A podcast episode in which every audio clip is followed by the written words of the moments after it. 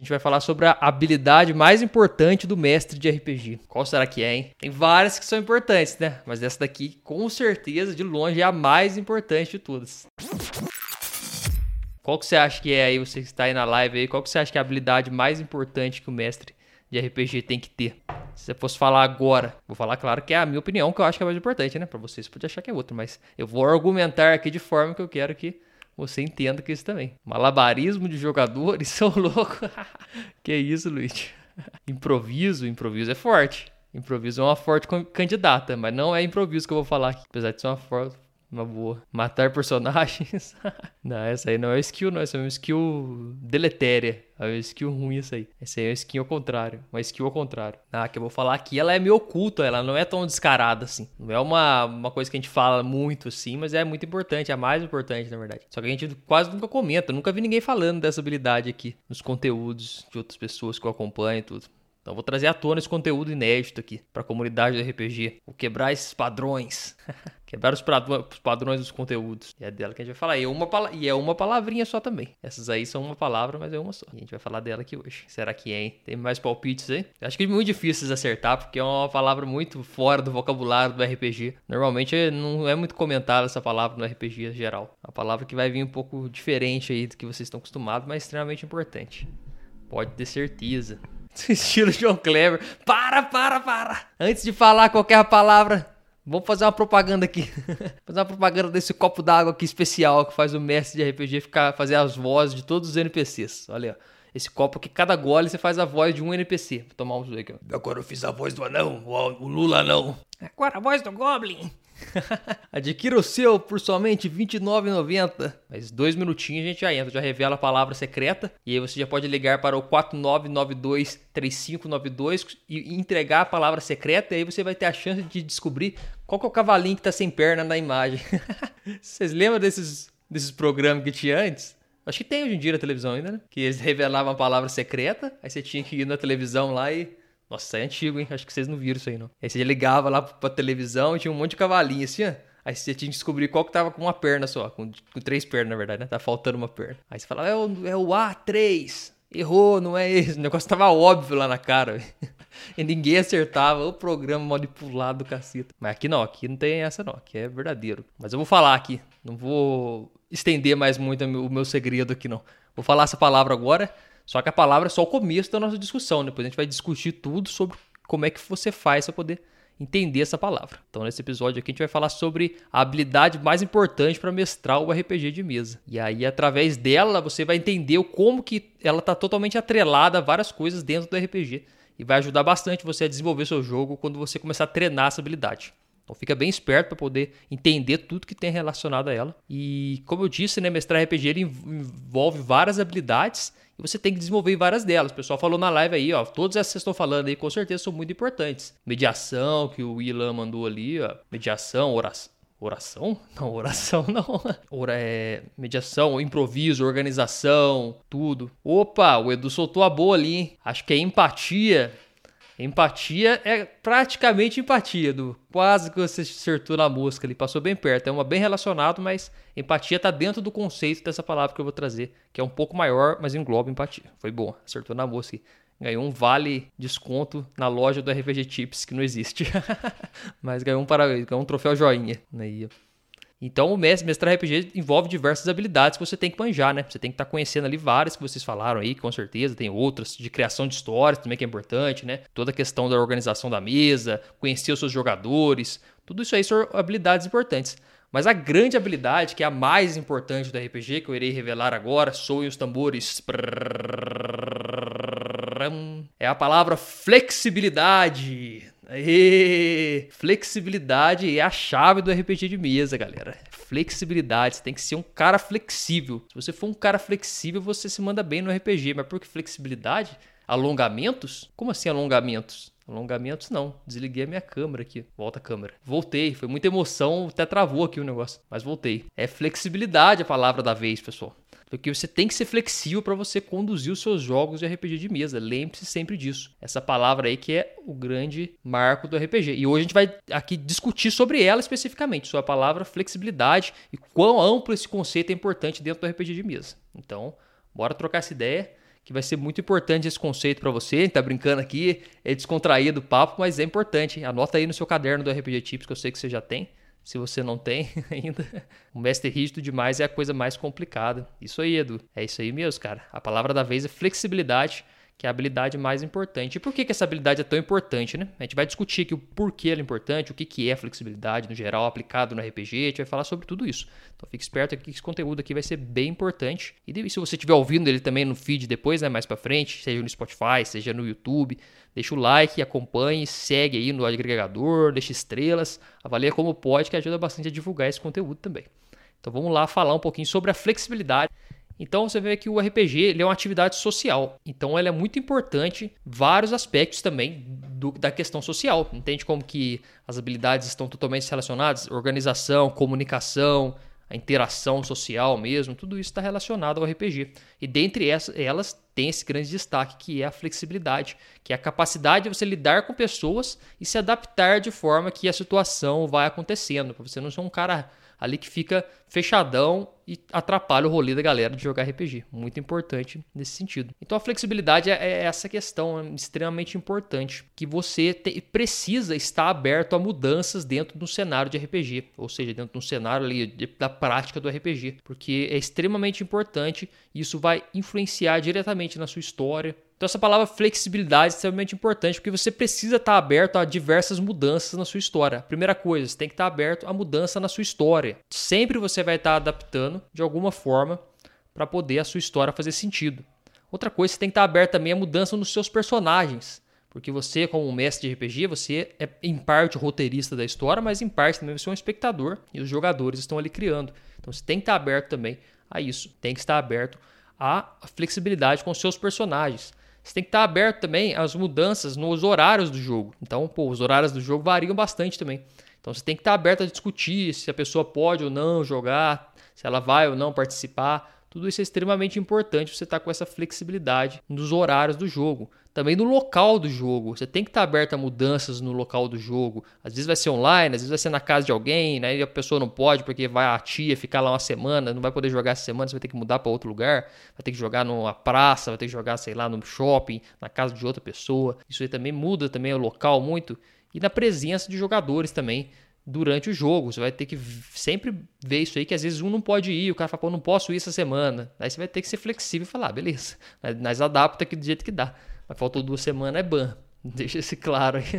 Não, depende, nem tanto, alguns grupos só. Mas no geral, é importante não deixar a galera faltar muito, senão fica ruim também. Mas aí você vai notar que tudo isso, viu como todos esses fatores envolvem a flexibilidade dentro do RPG? Então você precisa ser muito aberto a essas mudanças para você começar a ter experiências cada vez melhores do RPG. Por isso que flexibilidade é a palavra da vez. E o que, que quer dizer essa palavrinha mágica e flexibilidade no contexto do RPG? Né? Porque flexibilidade tem vários conceitos, inclusive até no, no quesito do RPG, que é o o irmão do RPG, né, de nome, que é o de postura lá, tem a questão de flexibilidade, mas não é disso que a gente está falando. Tá falando da flexibilidade no sentido aqui do aspecto psicológico, do aspecto que você vai ter que trabalhar ali da sua mesa. E mesas flexíveis, o que, que são essas mesas? Elas são aquelas que saem do tradicional, ou seja, são aquelas mesas que você está disposto a abrir exceções para vários pontos de forma que tenha maior diversão na sua mesa, priorizando sempre a diversão, porque o grande chave do RPG é a diversão, né? O fim do IED é a diversão, é IED. O grande foco é a diversão. Se você está jogando RPG por outro motivo, é muito complicado essa situação, você possivelmente está passando raiva e vai se frustrar muito, porque o RPG é feito para se divertir. Mesmo que você esteja ganhando sei lá, mestrando profissionalmente, você tem que estar tá se divertindo também, senão uma hora você vai sofrer um grande burnout aí e vai sair em rebote a esse sentimento acumulado. Então, desde que você está se divertindo, a flexibilidade entra então para poder sair dos moldes muito tradicionais do RPG, que às vezes tem um molde muito fechado, que você tem que seguir a história X e tal, usar os monstros fechadinho, nunca adaptar nada, e o jogador faltou, não pode faltar ninguém, e não sei o que. Tudo isso daí são características de uma pessoa que não está com a, com a habilidade de flexibilidade desenvolvida, e isso é bem negativo para o seu RPG.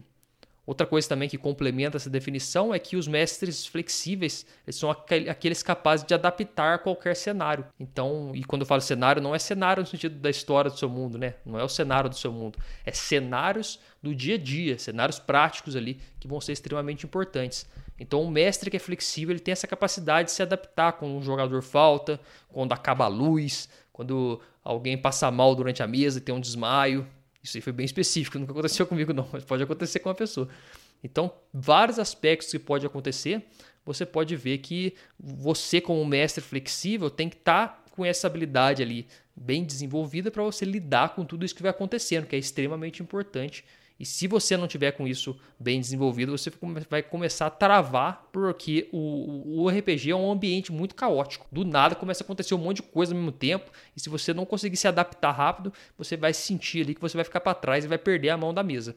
Porque a flexibilidade está muito relacionada também à adaptação, como a gente vai falar mais daqui a pouco. Daqui a pouco a gente vai é, destrinchar a palavra flexibilidade em duas características que se juntam para formar. Então, mas por enquanto é importante você ter em mente isso, que a flexibilidade vai te ajudar muito na hora de lidar na sua mesa, evitando até que você sofra frustrações. Porque quando você chega muito fechado numa mesa, você chega lá com as expectativas talvez altas, por conta que você trouxe o seu mundo todo fechadinho já, você trouxe seus personagens criados, você tem uma linha da história que você quer seguir, tintim por tintim ali, todos os passos. E aí, de repente, os jogadores começam a tomar decisões diferentes do que você planejava, começam a acontecer coisas diferentes na mesa do que, que você nem imaginava. Sei lá, o jogador perde a ficha, igual eu falei, vários exemplos aqui, é infinitas possibilidades de coisas que pode acontecer durante uma interação social. Porque o RPG, no fim, ele é uma grande interação social, ele é uma grande conversa. Você está ali conversando com pessoas ao mesmo tempo que você está jogando e criando uma história. Então, é um ambiente propício a acontecer tudo, qualquer coisa aleatória assim que pode acontecer. Então, fique bem esperto para isso, para se manter flexível nesses momentos. E a flexibilidade é extremamente importante porque, agora a gente, a gente falou o que, né? Definiu bem o que, a gente vai falar a importância agora, porque ela é extremamente importante para manter a boa convivência do jogo. O grande foco de você ser um mestre flexível é você ter a capacidade de manter um ambiente sadio para o jogo de RPG acontecer. Isso é extremamente importante. Como eu disse, é uma atividade social, e uma atividade social ela só se desenvolve na sua plenitude através de um ambiente adequado para elas das pessoas conviverem ali, se divertirem juntos. Porque o RPG ele é um pano para uma atividade social. Não sei se você já percebeu isso, mas ele é um, um na verdade ele é uma ferramenta, né? ele é um meio para você interagir com outras pessoas. Isso é muito importante você ficar claro. O Edu mandou aqui na, no chat, ó. Já houve uma situação em que no RPG de terror um dos jogadores não me contou que tinha aracnofobia. A situação ficou bem pesada quando chegou até em desmaio. Olha aí pra você ver que tenso. Ó, esse dia eu conversei com um outro mestre também. Ele falou a questão da aracnofobia também. Aparentemente é uma coisa até comum, então, pelo jeito. Fiquem espertos, hein? For tratar de aranhas nas mesas, converse bem com os jogadores antes. Tente arrancar essa informação. Igual essa aí não te avisou, né, Edu? Mas tente arrancar essa informação aí porque é uma coisa bem comum. Pesquisa é bom, né? Fazer uma lista de fobias antes, pesquisa no Google, Wikipedia, alguma coisa, uma lista de fobias mais comuns que existem. E aí você tenta abordar na sessão zero aquela lista, pergunta uma por uma. Alguém de vocês sofre de tal coisa, tal coisa, tal coisa? Se alguém falar, você vai riscando, vai arrancando da descrição. Porque às vezes a pessoa até esquece que tem, esquece de falar, né? Igual aconteceu aí com o Edu, esqueceu de falar, possivelmente. E aí na hora que chega no jogo, o RPG é muito imersivo, né? Ainda mais se você seguir as minhas dicas aqui, que é focado em imersão, você vai estar com uma mesa muito imersiva. E aí se você coloca uma fobia da pessoa numa mesa muito imersiva, pode dar ruim mesmo. Pode dar desmaio, pode dar batimento, batimento cardíaco elevado, pode dar várias coisas. Então fique esperto. Mesas com muita imersão trazem uma responsabilidade narrativa também e social, porque você como você vai estar com a pessoa muito imersa na história, se você trazer temas muito sensíveis, você pode atingir pontos muito importantes ali e perigosos, digamos assim, por conta disso. Porque depois do ir, da imersão, vem o que? Vem as emoções. Lembra que a gente falou sobre ED, que é o conceito de, do caminho para você atingir a diversão no RPG? Começa com a imersão. A imersão ela propicia a geração de emoções. Então, ali nas emoções é um terreno complicado de se agir. É muito importante para o RPG, porque, porque através dela você consegue o ápice da diversão, mas você tem que trabalhar com cuidado, porque você está ali atingindo as emoções dos jogadores. Então você pega uma fobia, você pega um trauma, você pega, sei lá, um gatilho de alguma coisa, é perigoso você dar uma, uma baqueada boa na pessoa. Por isso que você tem que fazer uma sessão zero bem construída, lembre-se disso. Com grandes poderes vem bo... grandes responsabilidades. Então se você vai usar a minha teoria aqui do RPG Tips, você tem que saber usar também cuidado por conta disso, porque você vai ficar um mestre muito, muito ali imersivo de RPG. E o mestre muito imersivo corre esses riscos aí. Mas não pode ficar tranquilo, na sua mesa não vai acontecer isso, não. Muito raramente acontece. Só você entender bem como é que é o seu grupo ali e tal, e aí a coisa funciona bem. E se acontecer também é um aprendizado. E a segunda coisa também da importância da flexibilidade é que ela propicia a diversão de todos do grupo, porque a partir do momento que você tira o enfoque de você como mestre e coloca no grupo, por conta dessa questão até de você ser mais flexível, você vai perceber que a diversão no grupo começa a se tornar a prioridade ali da mesa, o que sempre deveria ser, e você começa a entregar mais essa diversão por conta dessa adaptação que você vai fazendo. Então você joga uma mesa e você pensa que o jogador fez, além de você simplesmente negar ou de você simplesmente tirar, você não, você é um cara flexível, então você consegue trabalhar aquela diferença que aconteceu, você trabalha aquele ponto melhor na sua mesa, você consegue modificar algumas coisas e com isso você começa a ter muito mais sucesso no quesito diversão, que é o grande objetivo. Claro que está jogando para se divertir, como eu já falei. Então, flexibilidade ela tem essas duas grandes importâncias. Você mantém uma boa convivência do jogo e a, e a, partir disso você propicia a diversão de todos do grupo. Então, forma esse pacote extremamente importante, que é o que faz a flexibilidade ser a habilidade mais importante de um mestre. Então, a partir do momento que você trabalha a sua flexibilidade ali psicológica de tra trabalhar, de entender o grupo, você começa a conduzir jogos cada vez melhores. E quando você conduz jogos melhores, você tem a possibilidade de jogar sempre, como eu sempre falo. E o que é a flexibilidade também no sentido agora mais aprofundado? Eu vejo muita flexibilidade como a combinação de duas outras palavras. Para não falar que ela é uma definição sozinha, eu vejo ela como uma combinação de empatia com adaptação. São uma, adapta uma combinação dessas duas palavras que forma flexibilidade. Porque às vezes flexibilidade fica um conceito meio amplo, né? Então eu decidi dividir nessas duas palavras que eu acho que faz bastante sentido. Então o que é a empatia? A empatia é aquela habilidade sua de se colocar no lugar do outro, ou seja, de entender as aspirações do outro, entender as vontades, entender as dificuldades, entender também o que as pessoas estão buscando durante uma mesa de RPG.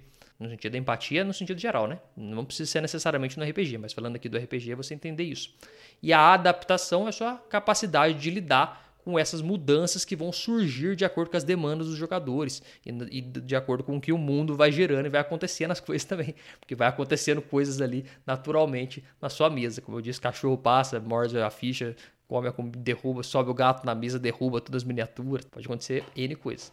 Então, quando você junta a empatia, que é uma habilidade desenvolvível também, com a adaptação, as duas são habilidades desenvolvidas, você junta elas, você forma então a flexibilidade, que é a grande habilidade de você conduzir esses jogos aí com mais ali, destreza e com mais habilidade mesmo de conduzir jogos melhores. Então, com esses dois conceitos aqui bem claros, a gente pode ver que a flexibilidade ela vai te trazer também um benefício muito grande, que ela vai permitir você mestrar vários tipos de RPG e para vários tipos de grupo, porque quanto mais ali a sua mente se abre no sentido de entender o outro, entender as demandas do outro, entender, a, adaptar bem ao cenário que está acontecendo ali. E, e, hoje a gente está falando de cenário aqui no sentido de cenário no, da vida real, não é o cenário do seu jogo, ficar claro. Porque o cenário é importante também, a gente de vez em quando aprofunda nele do ponto de vista técnico, para fazer cenário, para fazer world building, para fazer tudo. Mas hoje não é sobre isso. Hoje o papo é um pouco mais aberto no sentido ali da nossa interação interpessoal com o nosso grupo, porque a gente como mestre, a gente é quase também um juiz muitas vezes.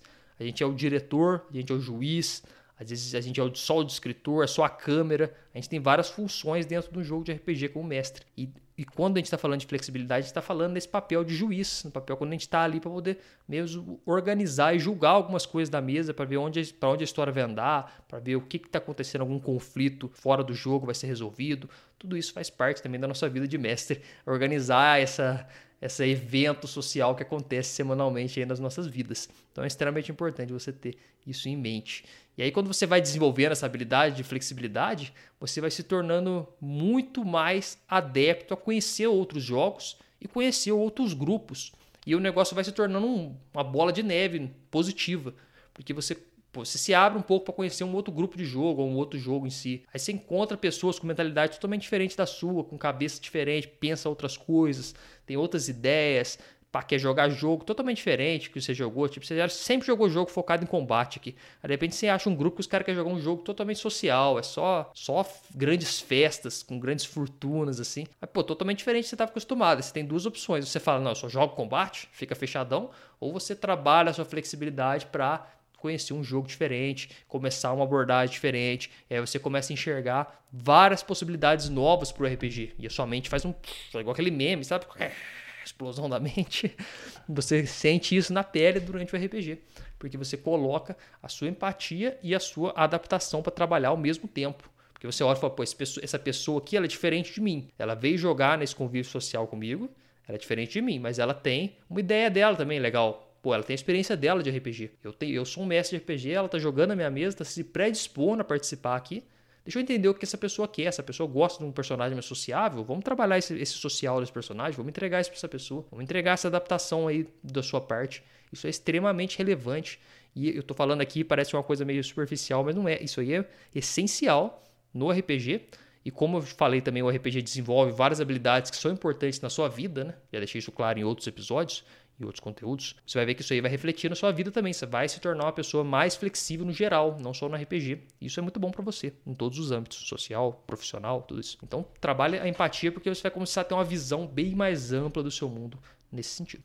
O Edu mandou aqui, ó, refletir que sou muito rígido agora. Meus RPGs são muito imersivos, quase nunca uso tabuleiro, talvez um passo atrás seria bom. Então, em conjunto da flexibilidade seria a tolerância. Notei que eu não deixo muito imersivo e fico meio frustrado. É, Edu, Depende muito do sistema que você está utilizando, né? Se os seus jogadores querem mais tabuleiro, você falou que nunca usa tabuleiro, né?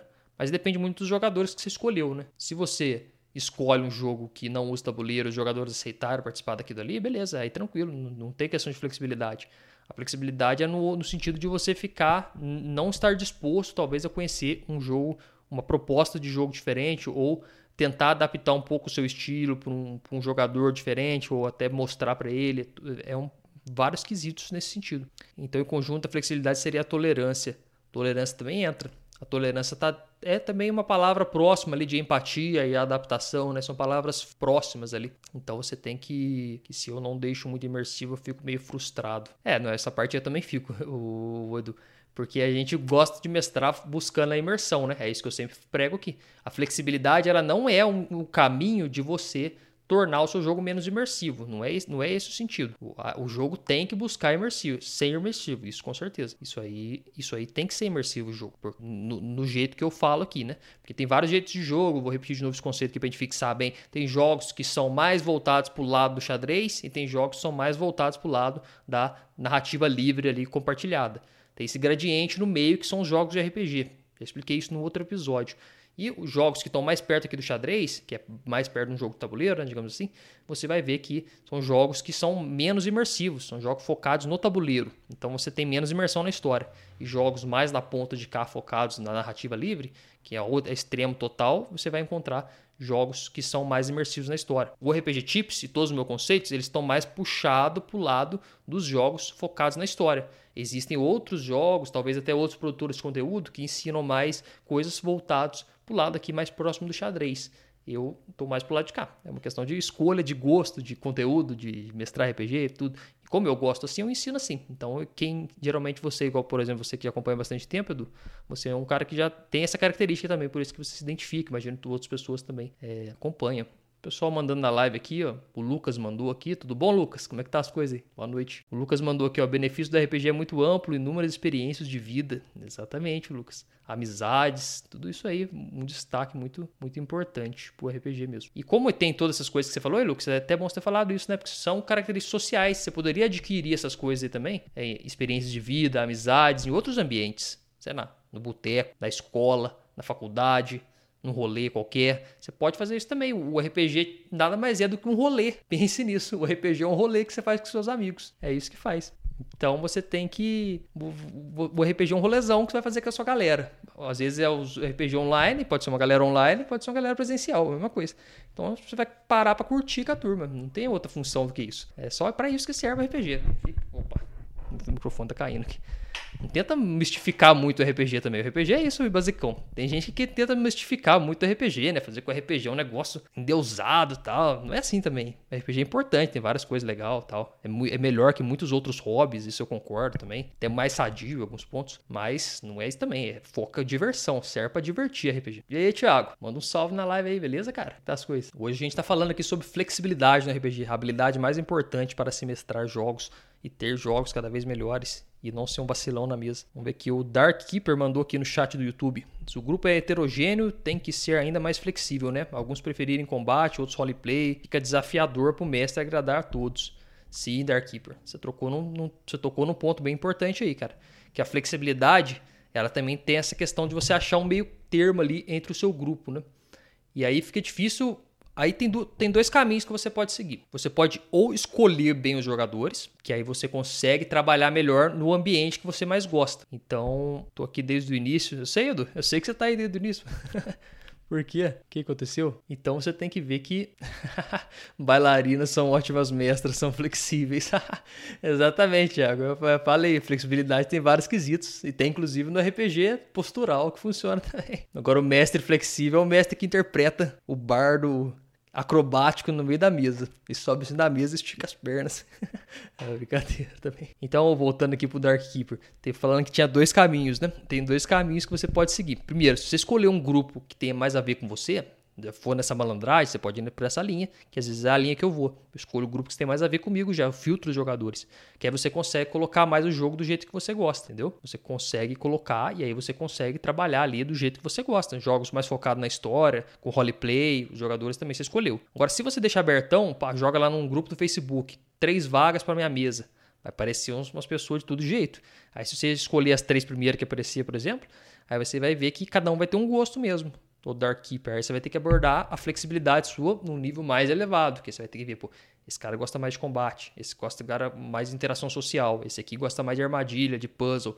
Vamos trabalhar um pouquinho de cada um. É a grande questão de você deixar ali a, o brilho para cada um dos personagens, né? Você coloca uma hora o brilho mais para um, você coloca uma hora o brilho mais para outro, e aí você vai trabalhando para todo mundo participar. Isso aí funciona muito de você ir, ir delegando assim, cada hora você coloca o, enfoque em um jogador, funciona bastante porque os jogadores costumam ter paciência para isso se você distribuir bem. Você não pode deixar acumular muito em um só. Se tem um jogador que gosta de combate e o outro que gosta de roleplay, e você faz, sei lá, três cenas de combate em seguida, aí você perdeu o jogador de roleplay. Então você tem que saber diferenciar isso para poder manter o equilíbrio na sua mesa. Fica mais difícil, né? Fica o tempo inteiro um malabarismo ali que você tem que ficar, porque o mestre de RPG, igual eu falei, é uma figura que está presente para controlar o caos, que é a interação social. O RPG é uma interação social, que é uma coisa caótica, e o mestre de RPG está ali para controlar o caos. Bem ou mal é isso que a gente faz. Então tem todos esses fatores. Você joga atenção para um, joga atenção para outro e puxa de volta, tal. Imagina se toda interação social tivesse um mestre, seria até interessante, né? Pô, aí ninguém ficava de fora de conversa. Imagina se uma interação normal e numa festa, por exemplo, se tem uma pessoa mais introspectiva, mais introvertida, a pessoa às vezes ficava de fora da conversa porque ela fica lá meio no cantinho dela, não quer conversar. E aí ninguém às vezes não chama ela, fica assim. Agora no RPG não tem como isso. A pessoa tá mais quietinha, se você começa, vai lá e chama ela, fala: "E aí, fulano, o que você vai fazer com o seu personagem?" Você traz a pessoa de volta para interação social. Por isso que é uma beleza também do RPG. Nossa, falei pra caramba, hein? Vocês têm que me mandar coisa no chat, senão não para de falar, pô. Eu falo muito. Começa a falar, eu disparo a falar. Olha lá, o, o Thiago mandou uma dica boa também aqui, ó. Gosto de todo mundo, mas não jogo com todo mundo. Tá aí, uma palavra, uma frase aí, citação do Thiago aí. Thiago Desenhos, meu grande amigo que sempre manda inspirações aí no direct conteúdo. Cara que manja muito do assunto também, de mestrar RPG. Mandou aqui a frase da noite, hein? Guardem ela. Gosto de todo mundo, mas não jogue com todo mundo. Essa frase é muito boa, Thiago. Obrigado aí por ter adicionado ela aí no, no podcast. Que ela vai ficar eternizada aqui nesse episódio agora. Não salve para quem tá na live aqui que eu não mandei ainda. Eu consigo ver aqui, ó. O André tá aí na live. Fala, André, beleza? O Miguel. Quem mais tá aqui na live que eu não consegui ver? O Lucas. O pessoal tá aí participando da live. Obrigado pela presença aí. Aqui no YouTube eu não consigo ver quem tá, mas imagino que tá o Dudu aí, o Dark Keeper. E vamos que vamos falando desse assunto, que esse assunto ainda tem muita coisa para falar, que é um assunto bem amplo. Flexibilidade. O que, que vocês têm a dizer sobre flexibilidade no RPG? Falem coisas também aí para poder adicionar aqui no episódio, que é muito importante a participação de vocês todos aí, deixando a opinião no chat, que eu leio os dois chats, eu leio o chat aqui do Instagram, leio o chat do YouTube e a gente bate esse papo aqui. Logo, logo estarei fazendo algumas adaptações na live pro chat aparecer na tela para todo mundo ler também. Só não pode mandar caule, se alguém sabe que é caule no negócio, na vida do streamer. Ih, rapaz, agora ficou difícil de eu ler aqui, hein, Lucas? Vou ler aqui, tentar ler aqui, vamos ver. Os três pilares do combate. Os três pilares: combate, exploração e narrativa, o equilíbrio e o protagonismo. E o protagonismo de cada jogador tem seu momento. Se um jogador gosta de combate, deixa apenas é divertido. Ele está imersivo. Sucesso do mestre. Isso aí, Lucas. Exatamente essa é a pegada mesmo. Entender os seus jogadores é a coisa mais importante. Primeira coisa é você entender os seus jogadores. Você tem que chegar no seu grupo de RPG, se você ainda não conhece todo mundo, você tem que sentar e conversar com essas pessoas. Você tem que entender que são seres humanos ali complexos. você vai ter que entender eles, tem que entender o que, que eles gostam, o que, que eles, quais são os medos dele, quais são as frustrações que eles não querem receber, quais que são ali as experiências passadas que eles tiverem ruim, que eles não querem que se repitam. Tudo isso é você como mestre, você tem que fazer esse trabalho aí meio, meio sei lá, terapêutico talvez, mas não tente fazer terapia com o seu jogador, mas para você entender os seus jogadores. Pô, faça perguntas, entenda. Quanto mais você entender cada um deles, mais você vai conseguir entregar um jogo essencial ali, personalizado para cada um. Que é a grande diferença das streams de RPG. Essa é a grande diferença, guardem isso. Isso é muito importante. Quando você assiste um RPG na stream, o mestre lá que está mestrando, ele está mestrando para 4, 5 jogadores lá na mesa e tem um monte de gente assistindo, né? Aquelas pessoas assistindo, elas estão iguais como se elas estivessem participando da mesa. A, a experiência é essa.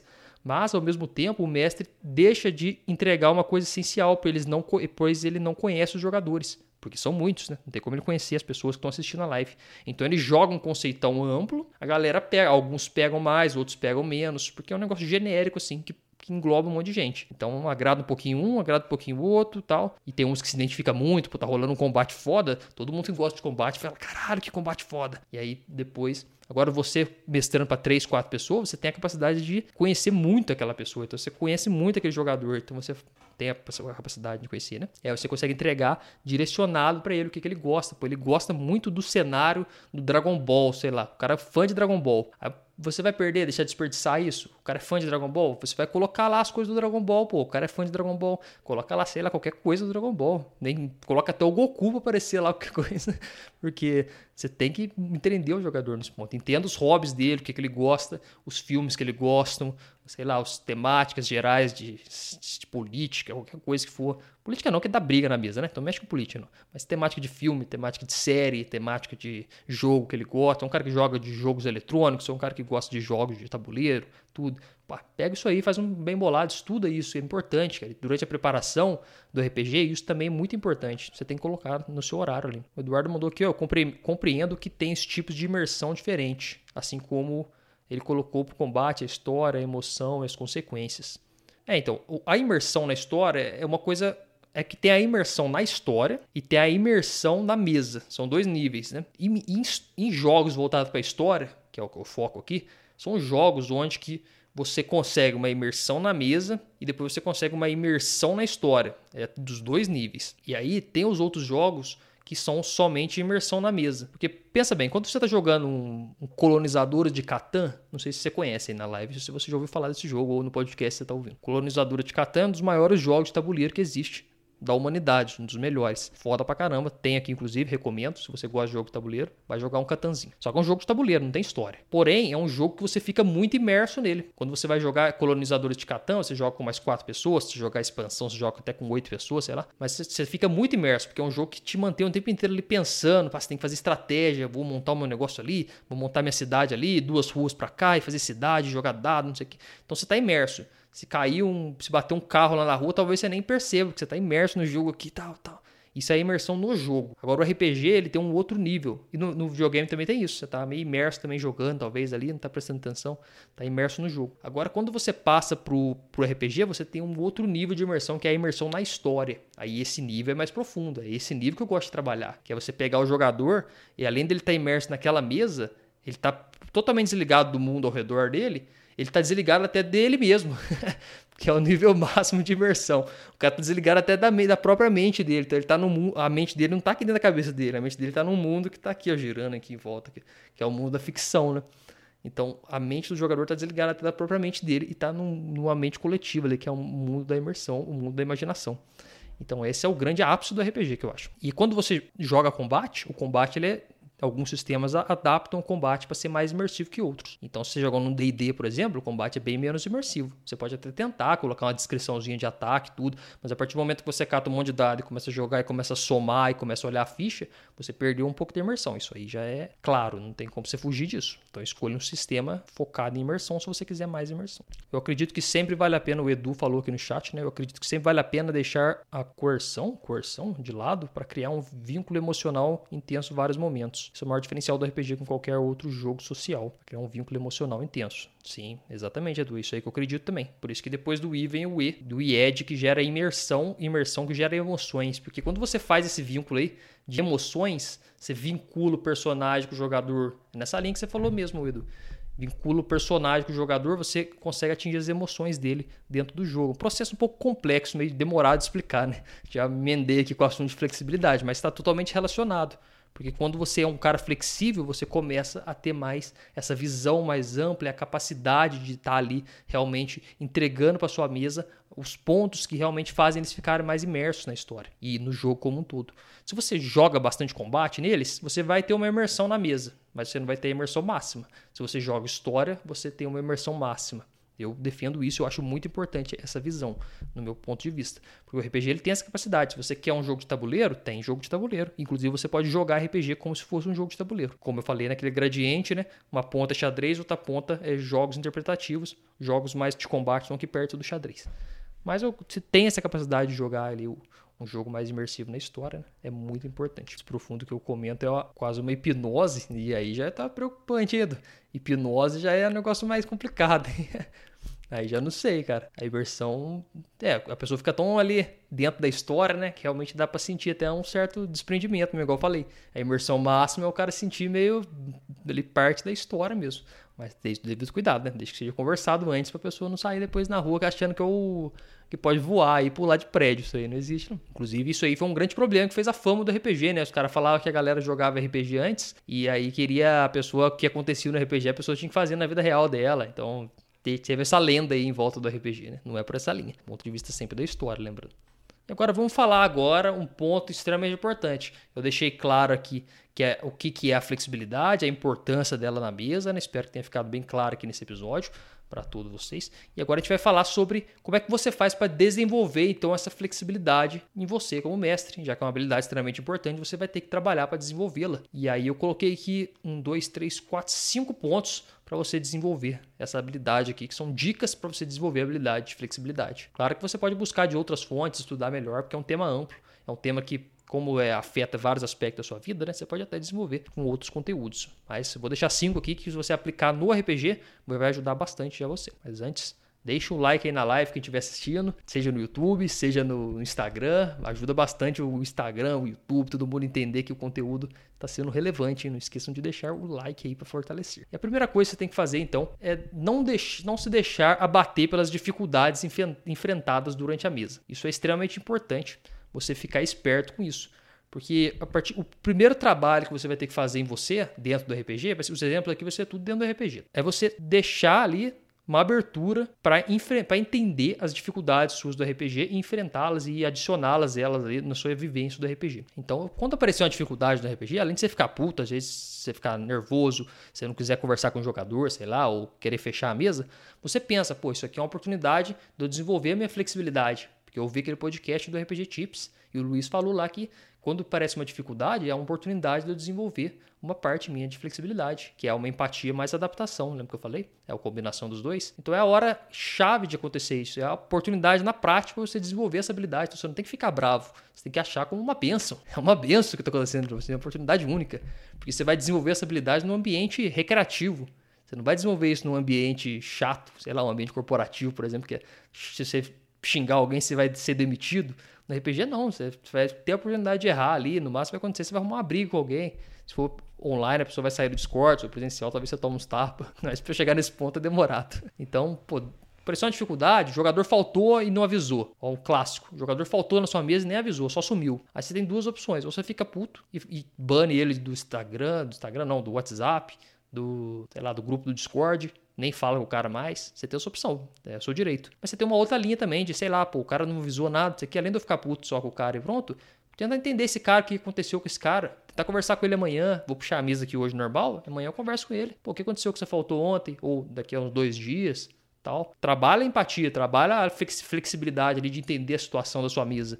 Não seja também só reativo. Tenta entender o que está acontecendo. Isso aí é muito importante. Outra coisa também, sei lá, jogador tá querendo você sente que parece que ele tá querendo atrapalhar a sua história toda hora. Toda hora o jogador querendo atrapalhar a sua história, atrapalhar, fazendo coisa, matando NPC toda hora. Um exemplo claro, todo, todo NPC que parece esse cara mata. Todo NPC que esse cara parece mata. Aí você pode seguir o caminho de ficar bravo também, falar, pô, cara chato, velho, o cara só, só mata meus NPCs. Não, não quero esse cara mais na minha mesa. É o seu, o seu direito também, uma medida mais drástica, né? Mas você pode trabalhar também, de novo, a sua flexibilidade. Chamar esse cara, entender esse cara, o que, que ele tá falando, por que, que ele tá fazendo isso, por que, que ele tá matando meus NPCs tudo. Perguntar para ele, tentar pensar. Nisso aí você vai ver que sua evolução no jogo vai ser muito boa, que você vai começar a ter uma visão muito mais ampla do RPG e vai entender que é um jogo formado por pessoas, diferente do videogame que tem um AI funcionando, que tem não AI, né, que tem uma programação funcionando já ali pré-estabelecida.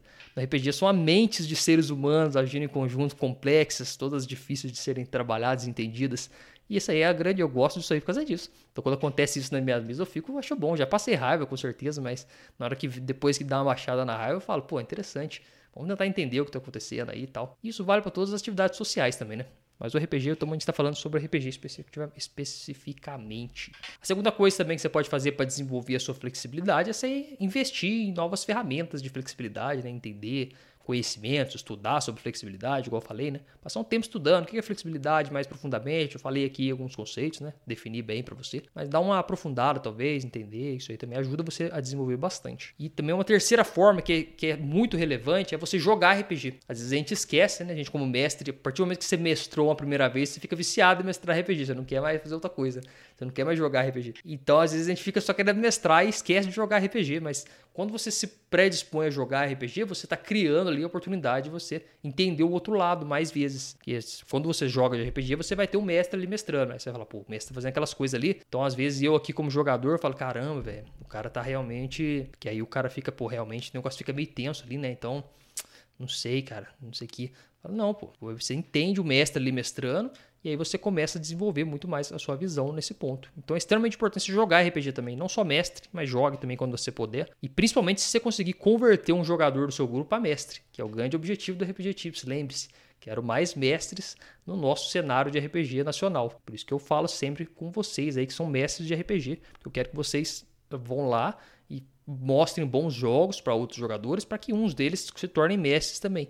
E aí a comunidade cresça. E por que não você também ser um jogador de um mestre desse novo aí, ou de um mestre que está começando, ou mais experiente, não sei. Que aí você vai conseguir ter o outro lado e, por consequência, vai aumentar a sua flexibilidade. O Lucas mandou aqui, ó, quando o mestre aprender a colocar a diversão na frente de tudo, nada é afetado. É, a diversão é o grande objetivo. Lembrar sempre de colocar ele ao ápice, igual você falou aí, Lucas. A partir do momento que você coloca o foco na diversão, o RPG começa a ter a, o grande objetivo dele ali, que é se divertir, né? Então, se você tá ficando bravo e tal, o jogador ficando bravo, tem que atualizar do ponto de vista de flexibilidade isso. O Edu mandou aqui, ó, de, vem, de onde vem essa raiva porque mata o NPC? Depois não é terapia. Amo. Você gosta que mate os NPCs então, Edu? É, dependendo do cenário, até que é interessante, né? Fale um pouco no chat aí pra descansar um pouco a voz, que eu falei muito, né?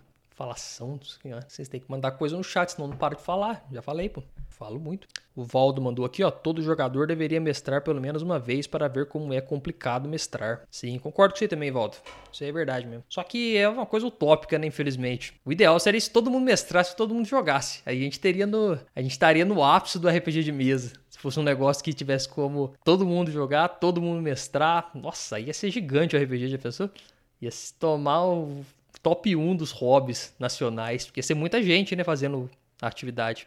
Porque é difícil mestrar dentro do próprio grupo, né? E mestrar para outros grupos, e aí o negócio ia expandindo. Mas como não, é, não vai acontecer isso nunca, né? Porque tem gente que é só jogador mesmo, não tem o que fazer, tem que ir aos poucos convertendo algumas pessoas ali a ser, a ser mestre. Então você, pô, se você converter um jogador, você vai ter já aí a medalhinha do RPG Tips de que converteu um jogador para mestre.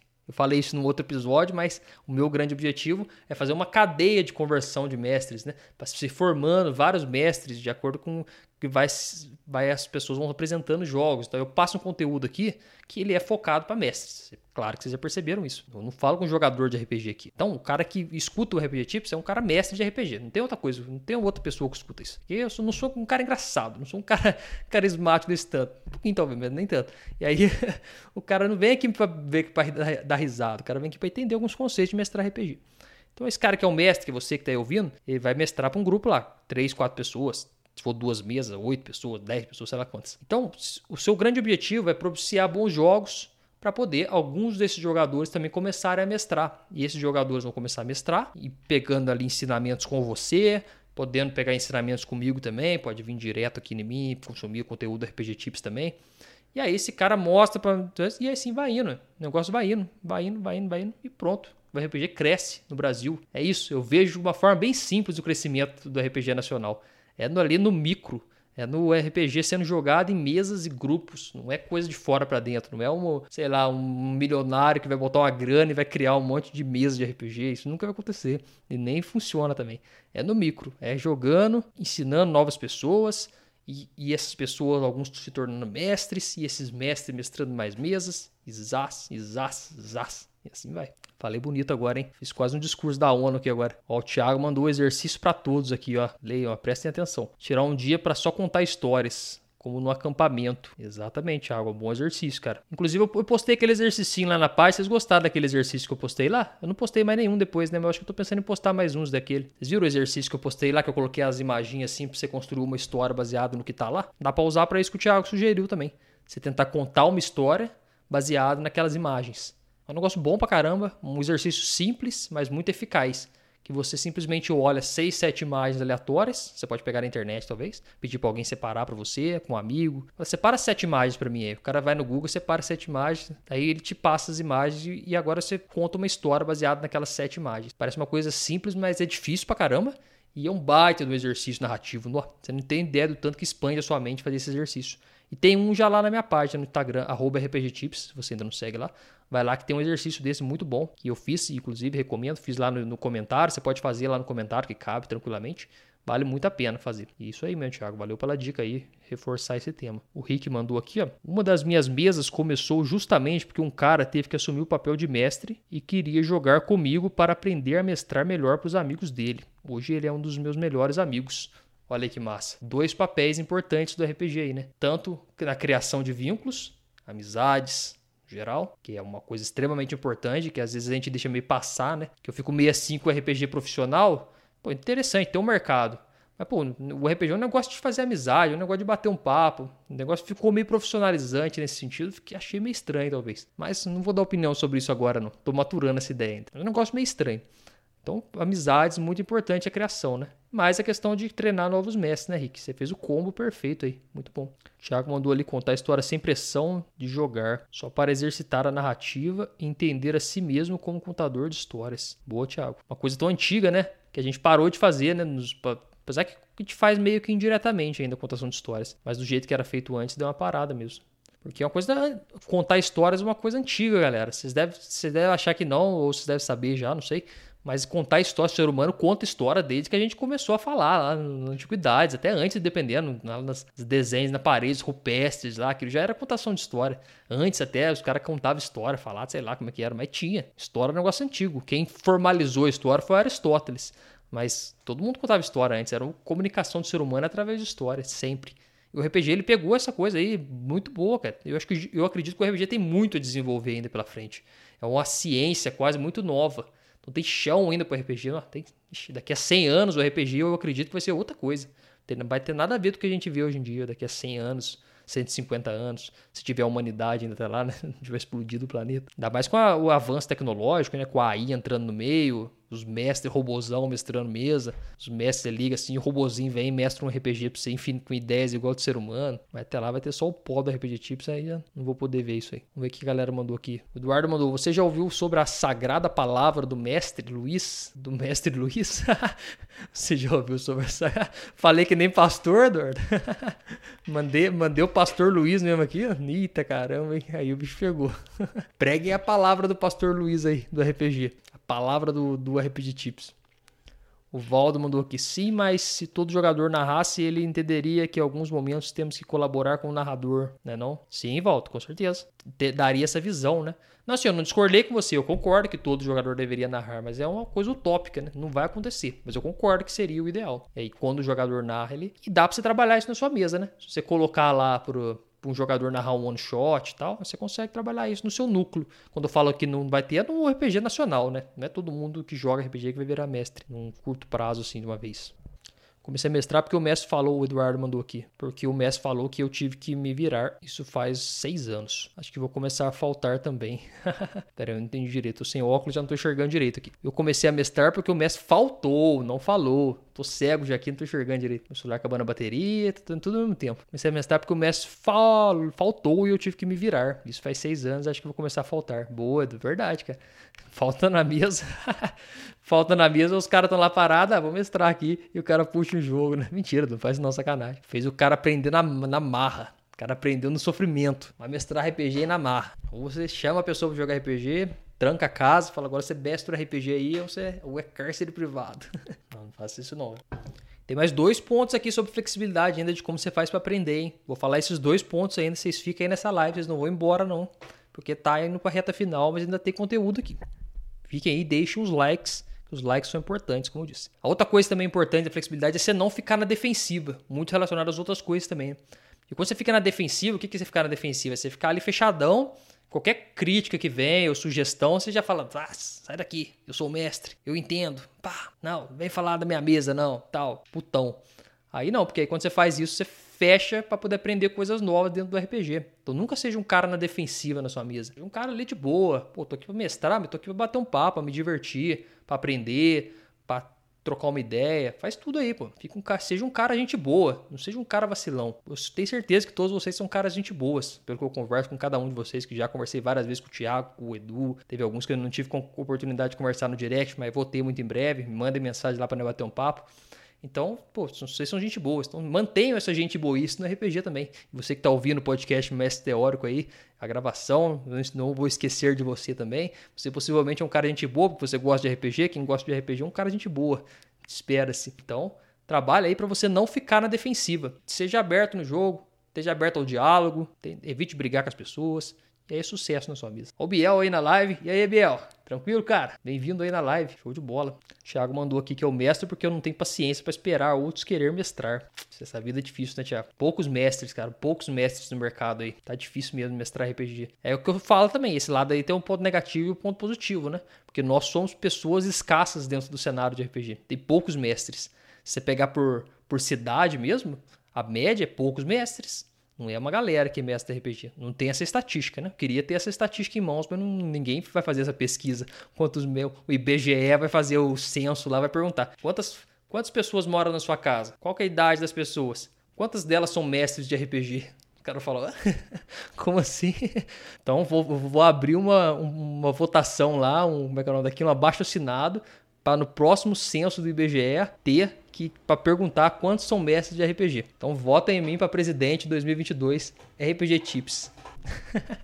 que eu vou colocar isso lá no. Ai, caralho. Então, ó, não ficar na defensiva é extremamente importante. E por último, para poder fechar aqui essa parte do conteúdo, depois eu vou ler os chats aqui, tô vendo que tá chegando as mensagens, já leio. Para fechar essa parte do conteúdo aqui, você tem que saber colher feedback, colher feedbacks na sua mesa e ser humilde para poder aprender com seus erros, que está totalmente relacionado com tudo que a gente falou aqui, né? Flexibilidade é uma capacidade de ter empatia com adaptação, então você tem que saber colher os feedbacks do seu grupo e também ser humilde para poder aprender com isso. Porque você vai aprender muito na prática, você vai aprender muito estudando mestrar RPG, que eu acredito que você venha fazer aqui no RPG Tips, que eu te trago a teoria do RPG. Por isso que o RPG chama o mestre teórico, é aquele mestre que está disposto a estudar a teoria relacionada a mestrar RPG que existe, que é o que eu estudo e que é o que eu trago aqui. Então, a partir de agora também, você também tem a opção de aprender na prática, porque a gente aprende estudando na prática e vendo quem faz. Você vai aprender na prática, fazendo lá, mestrando, tirando dúvidas dos seus jogadores, pedindo feedbacks e tendo a humildade de aprender com eles. Porque aí você vai se tornar um mestre cada vez melhor. Lembrando que não tem um mestre total, não existe o um mestre ideal, tipo, você vai chegar no nível do mestre que, que é esse aqui é o nível máximo. Será? Não existe isso. É uma evolução constante, sempre comparada a você mesmo, nunca comparada a outras pessoas. Então você vai buscar sempre melhorar cada dia o seu jogo para divertir mais seu grupo, as pessoas que estão ali em torno de você. Nunca se comparando com streamers, se comparando com outros mestres, até mesmo da sua mesa, sei lá, você está jogando outra mesa, tem um mestre lá, você quer ficar se comparando com o cara. Não, comparando a você mesmo. Aprenda com os que, que mestram, que você acha que mestra legal, Mas nunca se inferiorize ou se ache, sei lá, que você não é capaz de fazer o RPG, porque o RPG é um negócio simples, velho. É só chegar lá e mestrar. Não tem muita, muito segredo. Não. A questão é o aprofundamento. Você vai, consegue aprofundar mais e ficar mais consciente quanto a mestrar mesmo. Nossa, eu tô muito pastor hoje, cara. que isso. Hoje eu tô quase um coach. Não tô nem pastor, mas tô com papo de culto. Vamos ver aqui o que o pessoal mandou no chat. Biel mandou aqui. Meu amigo tá na minha mesa e ele só tem três pessoas. E ele me perguntou como o RPG pode seguir assim. Como eu mostro para ele que dá para seguir? Eu vi que tá na minha mesa e ela só tem três pessoas? Com ele três, Biel? Imagino que é com ele três, né? Não, se tem você, se tem seu amigo e tem mais três pessoas, então tem cinco pessoas? Não, aí tem cinco pessoas, tá totalmente, tá até estourando já o número, tem até mais do que quase que o necessário. Agora, se for só três, tipo, ser ele mais um, dá tranquilo também para jogar, cara. Dá para jogar até com duas pessoas, inclusive o episódio anterior, ou dois atrás, eu falei como é que você faz para mestrar RPG para uma pessoa só. Várias dicas importantes para isso. Você está mestrando para uma pessoa só, ainda não assistiu esse episódio, assista lá. Teve várias dicas boas para isso. Mas dá para jogar até sozinho, dá para jogar até sozinho, um estilo de RPG solo, né, que eu não sou muito fã, mas que existe. Então, o número de pessoas não é muito limitante, Biel. Como é que você vai fazer para falar para ele isso? Não fale, só mostre. Jogue uma partida com ele, mostrando lá na prática. Vamos jogar então. Você acha que não tem como seguir? Vamos jogar, chega aí. Joga e mostra o resultado. O cara vai se divertir, vai falar, beleza, dá para fazer. Então não tente argumentar muito que é possível, tal. Ou se você quiser cortar também a parte da minha live, fica o corte aqui, fala, é possível jogar, vou gravar aqui que essa aqui que vai pro feed. É possível jogar RPG assim só com três pessoas, hein, amigo do Biel. Pronto. Você corta esse clipe e mostra para ele. O Rick mandou aqui um Bicho, tô clicando tudo na tela. Ó, se, acaba, se eu cair do nada do Instagram aqui, é porque acabou a bateria do meu celular. Mais bizarro é que ninguém quer mestrar. Aí quando começa a mestrar, não aguenta mais voltar, só jogar. Aí outra frase boa aí do Rick também. Gostei dessa frase também, Rick. Ó, fiquei até informado de coração ali. Ninguém. Essa frase é boa mesmo. Ninguém quer mestrar, mas quando começa a mestrar, não aguenta mais a voltar a só jogar. Gostei, cara, ficou poético. Vou salvar e vou usar um dia. Rick Rick falou, mandou a boa aí, ó. Quando começa a mestrar, não aguenta mais voltar a jogar. Deixa eu ver se eu consigo adaptar ela ficar mais simples. Ninguém quer mestrar, mas quando começa a mestrar, não quer só jogar. Aí, ficou um ditado popular. Salve aí pra, pra poder passar para frente. O Lucas mandou que RPG no Brasil deveria ser melhor divulgado, artistas, trailers bem explicativo, assim teríamos mais mestres e jogadores. Você acredita que é nessa abordagem, Lucas? Eu não acredito tanto nessa abordagem não, cara. Eu entendo o seu ponto de vista, tudo certinho, mas eu não acredito que é muito nessa linha não. Eu acho que o que vai expandir o RPG é o jogo do RPG em si mesmo, não tanto a mídia. É mais o um a um ali, que o cara pode até ver uma, uma mídia, uma propaganda do RPG, sei lá, um artista famoso jogando, mas na hora que ele chega para jogar, se ele não tiver uma experiência legal na mesa, esse cara vai sair e vai sair falando mal ainda. E aí é muito arriscado, porque quando tem muita mídia, começa a surgir um monte de gente falando que tá jogando RPG, mas às vezes não é RPG do jeito que a gente conhece, né? É uns RPG estranhos aí, uns RPG de WhatsApp muito louco. E aí acaba, pode gerar más experiências e aí acaba afastando possíveis jogadores. Esse lado que eu acho estranho também. São quatro comigo como mestre. Ah, então tá bom, Biel. Então você nem precisa se preocupar, cara. Quatro jogadores é o número ideal para jogar RPG. Não tem. Tipo, você tá no número ideal. Então, seu amigo tá viajando. Mandou aqui, ó. Existe. Deixa eu ler um pouquinho o chat do YouTube aqui, peraí. O Valdo mandou uma risada. Perdi o contexto. Acho que dá para fazer uma live só de motivação e autoestima do mestre ao mestrar. Vejo muita gente que quer, mas tem essa falta de confiança para dar o primeiro passo. Verdade, né, Eduardo? É, então, já pensei em fazer algo desse tipo aí, mas vai ficar muito papo de pastor, né? Vai ficar o coach RPG Tips motivacional aqui. Você pode, você consegue. Vai lá e faça. Só depende de você. Consigo fazer também, mas o que, que vocês acham? Eu concordo com você, Eduardo. Vou falando um pouco mais sério aqui, né? Concordo que tem essa, essa dificuldade, né? A pessoa às vezes acha que ela não é capaz de fazer. Isso aí vem muito pela pressão externa também do que o RPG tem se tornando antigamente. Na década de 80, quando os caras pegavam para mestrar, não tinha referência. Era o que tinha e mestrava. Hoje em dia tem bastante referência para o cara olhar e, e se espelhar de forma negativa. Então, complicado isso. Tem quatro jogadores, tá no lucro, não tá não, Olha lá, quatro jogadores, eu convido 20 e parece só três. é foda mesmo, cara. É difícil reunir. Se você consegue reunir quatro jogadores, você tá no lucro. Você tá voando. O Thiago mandou aqui, ó, mestre com aventuras cativantes é o que faz o RPG expandir. Isso aí, isso aí que eu concordo. Isso aí que eu penso também, ô, Thiago. Isso aqui é a minha motivação máxima aqui no RPG Tips. Se você quiser definir por que, que eu faço o RPG Tips numa frase, é para poder isso aí, o RPG expandir através de jogos melhores que aí as pessoas podem jogar sempre e expandir o hobby. E é isso, expandir o hobby. Essa é a minha missão aqui nesse planeta do Hobby RPG Tips. O Rick mandou aqui mesa com três jogadores, é muito suave, dá para focar nas cenas mais pessoais de cada um. É isso aí, Rick. Viu, Biel? Tranquilo. Quatro jogadores, três. Eu gosto de mestrar para 3, 4 jogadores, no máximo 4 jogadores. Mas que isso eu acho que já vira uma bagunça. Fica bem difícil de focar em cada um. Porque, igual eu falei aqui nesse episódio, você vai ter que estudar cada jogador também, entender as inspirações e tal. Imagina você está mestrando para 10 pessoas. Você vai ter que entender cada um, você não vai conseguir, você vai ficar sobrecarregado, então não vale a pena. Você talvez não entregue uma experiência tão boa. Né? Olha o Leandro na live aí. E aí, Leandro? Hoje tá rendendo, cara. Hoje já teve o Pastor Luiz aqui ao vivo, já teve um conteúdo amplo aqui sobre flexibilidade no RPG, mas estamos aqui num bate-papo foda. Bate-papo chique aqui com a galera. O pessoal tá manjando bem do assunto aqui. Existe um sistema RPG Tips? Você pode falar sobre ou nunca criou um? Não, cara, não tem um sistema RPG Tips. Ainda não, né? Quem sabe um dia. Mas por enquanto não. Até porque a minha especialidade não é a criação de sistemas, né? A criação de sistema de RPG é uma linha dentro do game design. Ela é diferente. O que eu, o que eu gosto de estudar e o que eu me aprofundo é a arte de mestrar RPG de mesa. E quando você está mestrando RPG de mesa, você escolhe um sistema para ser a sua ferramenta. Então, mais ou menos, eu gosto de comparar muito com a marcenaria. Existe a, a arte da marcenaria que é mais ou menos a arte de mestrar RPG de mesa. Mas na hora que você vai fazer uma cadeira, que é a hora que você quer mestrar um, um, sistema específico, um cenário específico, que é a cadeira, você escolhe as ferramentas que você quer usar. Pô, quero fazer uma cadeira, vou usar um serrote X, vou usar uma, um martelo Y e os pregos 3 quartos do X, Y, Z. Você faz a cadeira com aquilo porque você tem a habilidade de fazer a cadeira. No RPG também, você quer mestrar uma campanha, e aí você escolhe as suas ferramentas. Pô, quero uma campanha mais focada na história, vou escolher minha ferramenta. Quais que eu tenho aqui? Ah, tem esse jogo aqui que é bem focado na história. Eu pego ele e ele entra como parte de fazer a estrutura do meu jogo. Assim como a madeira que você vai escolher para fazer a cadeira, acho que está mais perto da, da estrutura ali da ferramenta. Então eu não sou um cara especializado a fazer serrote, por exemplo, que é o cara que faz o sistema de RPG, é um cara especializado a fazer serrote. Eu sou um cara especializado a usar o serrote de uma forma mais interessante. Por isso que eu não tenho um sistema de RPG ainda. Mas talvez eu pegue um sistema que já que é pronto, que é um sistema OSR, por exemplo, um sistema que é licença livre, né? GL. OSR não, falei errado o termo. É sistema de licença livre, G, sei lá o que, esqueci agora. Mas eu faço um cenário em cima de um sistema já existente, que aí funciona. Que aí que é o maior dos livros de RPG são publicados assim hoje em dia, né?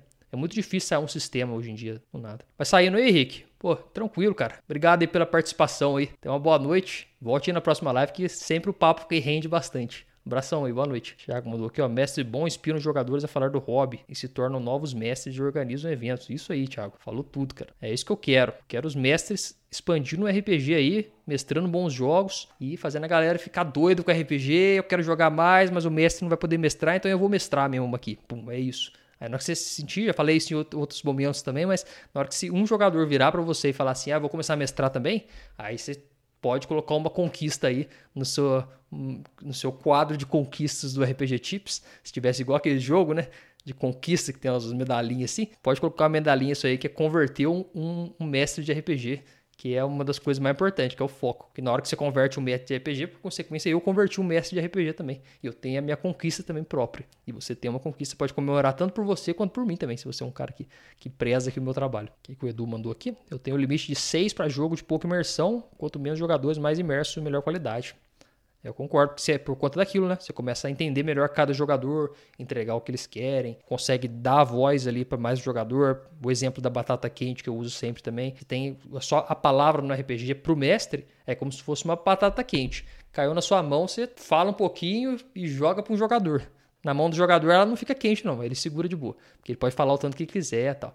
Passa para o outro, o outro fala, passa para o outro, voltou na mão do mestre, batata quente de novo, joga para um. Porque se você ficar muito tempo com a palavra, você, você começa a ficar um monólogo e você vira o pastor Luiz da, do mestre de RPG. Fala muito e, e perde a imersão do, do grupo. Aqui não perde a imersão porque está falando de um assunto aqui técnico, praticamente teórico, né? Mas na mesa é diferente. Na mesa é outra dinâmica. Eu não falo desse tanto aqui na mesa, não. Na mesa eu fico mais quieto. Valeu, Thiago. Valeu pela presença aí, cara. Tem que sair aí. Eu já tô fechando a live daqui a pouco também, galera. Tô indo pra reta final aqui. Já terminei de gravar o conteúdo. A gente já bateu bastante papo. Tô só fazendo o demonei aqui, só a fase final. Toda boa história é contada. Lembre-se da começa na introdução, depois tem o crescimento, tem o ápice, depois a história desce, né? Depois do clímax. Se você for pegar essa conversa aqui como uma estrutura de uma história, você tá vendo que agora a gente tá passou pelo clímax e agora a gente tá descendo para a fase de encerramento. Extremamente importante em qualquer história. E o conteúdo, às vezes, não deixa de ser uma história também.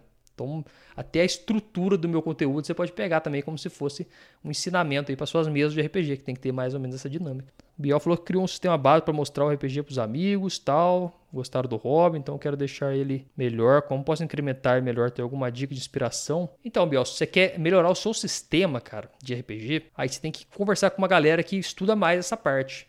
Eu recomendo você conversar com o tio Nitro, que é um dos caras do Brasil que eu acho que é o cara mais fera de sistema de RPG que eu conheço. O cara entende demais de, nossa, de estrutura. Esse dia eu conversei com ele lá no, no, canal dele, né? não sei se vocês acompanharam lá. Mas não é por causa disso, não tô falando por causa disso, porque eu acompanhei ele desde 2013, eu acho que eu acompanho o tio Nitro. Peguei, aprendi muito com ele já.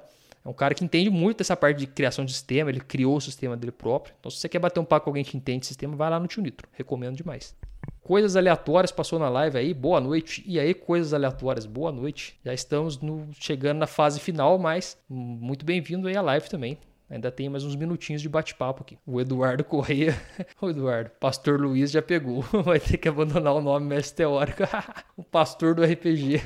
Você conhece o pastor do RPG? Quem que é o pastor do RPG? É o Luiz lá que fica pregando a palavra do IED. Palavra do IED. Pregue a palavra do IED. Tatuar na testa assim, IED.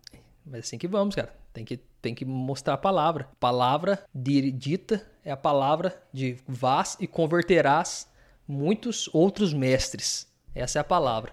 Converteis seus mestres para que, os RPGs cresçam. Essa é a palavra da noite. Fica essa lição aí para vocês. O Biel ainda mandou mais um para pergunta aqui, ó, de onde que eu tiro tanta ideia para tanto post? Ah, cara, é estudo, é leitura, prática, história que eu já passei, é experiência, ixi, é várias coisas. Inspirações, é uma coisa que varia bastante, né? Da minha cabeça, de estudo, de tudo. Vai acumulando e eu vou transformando e vou criando e as coisas vão acontecendo. E bastante estudo, principalmente. E prática. E conversa, né? Conversa com diferencial também, porque eu converso muito mestre de RPG.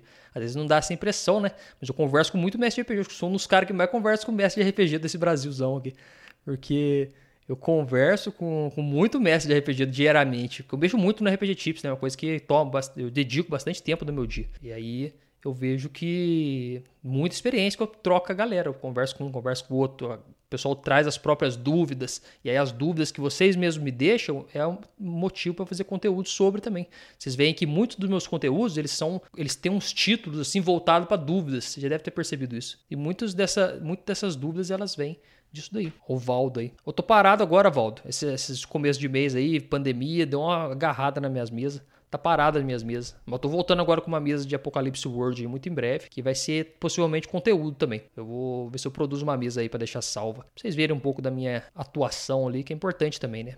Mas não só a mesa de entretenimento. Não tô aqui para entreter ninguém, não. Nem querer se entreter nas minhas custas, não. Você quer se entreter? Vai lá jogar RPG. O melhor entretenimento que existe é jogar RPG. Não vem aqui assistir live de RPG para dar risada, não. Você vem aqui para aprender. Você veio aqui e não aprendeu nada, tá focando na coisa errada. Tem que aprender aqui com o RPG. Mas esse conteúdo que eu vou fazer em live, talvez eu faça algumas anotações durante a, a hora que eu estiver mestrando. Eu vou, tô pensando num jeito para conseguir tornar ele de forma mais proveitosa do conteúdo. Tem que sair aqui. O Biel mandou um texto legal aqui, ó. Tem que sair aqui, mas obrigado por me mostrar tanta coisa boa nesse pequeno tempo que passei na sua live. Você é incrível, parabéns. Pô, valeu, mano. Obrigado pela moral aí, cara. Valeu demais. Boa noite aí. Bom descanso com Deus. A benção do pastor Luiz. aí, aí, Edu, gostou dessa? A benção do pastor Luiz? Agora você gostou, né?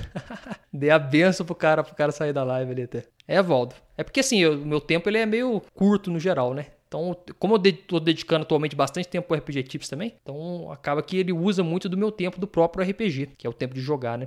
Então eu meio que uso para isso. Mas agora vai vir uma mesa aí sinistra também do RPG Tips aí muito em breve, um, um, conteúdo diferente do que as outras mesas que já tem, isso eu garanto. Só tô pensando como que eu vou fazer, mas vai ser diferente. Enquanto eu não ter, tiver esse estalo aí do que, que eu vou fazer diferente, eu não vou soltar esse conteúdo. Mas já tem um conteúdo novo do RPG Tips lá, se vocês ainda não acompanharam, eu tô gravando um novo conteúdo agora que é o Papo, é o Tips Conversa, que eu converso com mestres de RPG reais, com vocês aí, inclusive um de vocês talvez possa participar em breve, se vocês estiverem dispostos, manda lá no direct. Eu converso sobre a campanha da pessoa, não tem é, é específico. A pessoa fala para mim sobre a campanha dela, as ideias, a gente bate esse papo, desenvolve para poder maturar, mais as ideias. Vale muito a pena assistir também, porque aí você pega muita inspiração. Tema Cyberpunk, tem algumas dicas? Tenho, opa. Inclusive eu tenho um post lá sobre ele, eu vou colar dele aqui para você agora, porque tá mais, não tá tão fresco na minha memória, mas eu vou colar aqui do Cyberpunk, você anote aí. Que não pode faltar uma que não pode faltar é um cenário de cyberpunk. Mandar aqui pro, mandar aqui pro Neto. O Ward RPGista passou aí, chegou no final, chegou no final, Ward. Tá encerrando já, respondendo só algumas dúvidas aqui, batendo um papinho, mas Daqui a nove minutos estou encerrando a live. Uma live de duas horas que eu fiz hoje, hein? Duas horinhas de live. O bicho pegou hoje, hein? Hoje eu vou dormir que nem um, que nem um padre. Tanto que eu falei aqui, tanto que eu preguei aqui essa noite. Algumas dicas pro Cyberpunk, vamos lá. Eu vou te falar uma, duas, três, quatro, cinco, seis, sete, oito. Vou te falar oito dicas aqui para jogos de Cyberpunk. Anote aí. Hein? Se você não, se você tiver dúvida depois, olhe lá no meu no meu minha página no Instagram @rpgtips que você consegue ler elas. Vou só ler elas, tá? Não vou, não vou abrir muito. Não. Muito fio, objeto cromado, neon, coisas brilhantes, coloco bastante. As pessoas que perderam sua identidade por conta da tecnologia. Então a tecnologia domina tudo, as pessoas meio que não sabem mais o que, que elas são. É muito robô misturado com tecnologia. Realidade aumentada, interface de spam, anúncio, um monte de anúncio para todo lado, igual já tem hoje em dia. Tecnologia de imersão de corpo inteiro, tipo o metaverso, mas no nível já de cyberpunk, né? Super avançadão. Chips no cérebro das pessoas, não tem celular, smartphone, mas é no cérebro. O cara faz assim com a mão, sai a projeção na mão dele. Então não tem essa não. A ideia é que tá tudo conectado, essa é boa também de Cyberpunk, tudo tá conectado no mundo. As pessoas estão conectadas com as outras, tipo, digitalmente, tudo. Tem o espaço virtual da rede, que é a Matrix. Matrix é diferente do metaverso, tá? É duas coisas diferentes. Tem o metaverso, que é onde as pessoas, e tem a Matrix, que é o banco de dados. Os, porque o Cyberpunk tem os hackers, né? Os hackers, eles navegam pelo banco de dados, eles não navegam pela, pela surface ali da, do metaverso. Isso é importante. Controle autoritário, a sensação de desespero o tempo inteiro. Isso aqui também, porque as corporações se tornaram muito poderosas consequentemente, elas dominam muito e oprimem as classes sociais mais fracas. E por fim, carros voadores, drones, androides, tudo isso para poder preencher o cenário, né? Porque não é, tem ser humano, mas tem um monte de máquina andando, robô que parece gente, tudo misturado. Aí você brinca com isso o tanto que você quiser. Fica essas dicas aí para você. Se você anotou tudo neto, essas dicas personalizadas, deixa um like aí, até aparecer o coraçãozinho maior aqui. Hein? Muito obrigado. E com essas dicas aqui pro neto, eu vou encaminhando para o fim dessa live, né? Porque eu falei muito e já estou cansado de tanto falar. Vou deixar uns agradecimentos finais aqui por todos que participaram dessa live hoje, que foi uma live das melhores lives que eu já fiz aqui no RPG Tips. Essa interação aqui foi muito bom, me diverti bastante ao mesmo tempo que transmiti o conteúdo, que é o melhor combinação de todos, quando eu consigo me divertir bastante ainda passar o conteúdo. Porque vocês já viram que é um negócio que eu gosto de fazer. Falar de RPG. É um negócio que eu gosto de falar de RPG. Falar de RPG com pessoas que estão interessadas em falar de RPG ainda é melhor, né? Vocês que são aí super interessados em RPG também assim, igual eu. Então, gente, o papo segue aqui e vai longe. Então, obrigado aí vocês aí, ó, o Eduardo, o Valdo que participou, quem mais passou aqui na live aqui, deixar os agradecimentos, o Dark Keeper, que passou aqui no YouTube. No Instagram passou muita gente aqui, que já foi embora, inclusive. Mas que tá online aqui, que é o Leandro. Leandro que chegou um pouco atrasado aí, né, Leandro? Mas tá bom, obrigado pela presença. O Neto, que ficou aí agora e adquiriu as dicas do Cyberpunk aí, que espero que o seu jogo fique melhor com essas dicas aí. O Neto, e é isso, pessoal. Por essa live aí, a gente já vai chegando então para o encerramento. Obrigado por ter acompanhado mais esse conteúdo aqui do RPG Tips. Jogue bem para jogar sempre como de costume. O Edu mandou aqui que são tantos anos apenas mestrando, queria jogar. Logo, logo você consegue uma mesinha aí, Edu. É isso, pessoal. Vou encerrando a live aqui. Obrigado viu, pela presença de todos, YouTube, Instagram. Nos vemos muito em breve. Terça-feira tem outra live. Encerrar aqui primeiro no Instagram. Grande abraço. Encerrar aqui no YouTube também. Grande abraço. Valeu.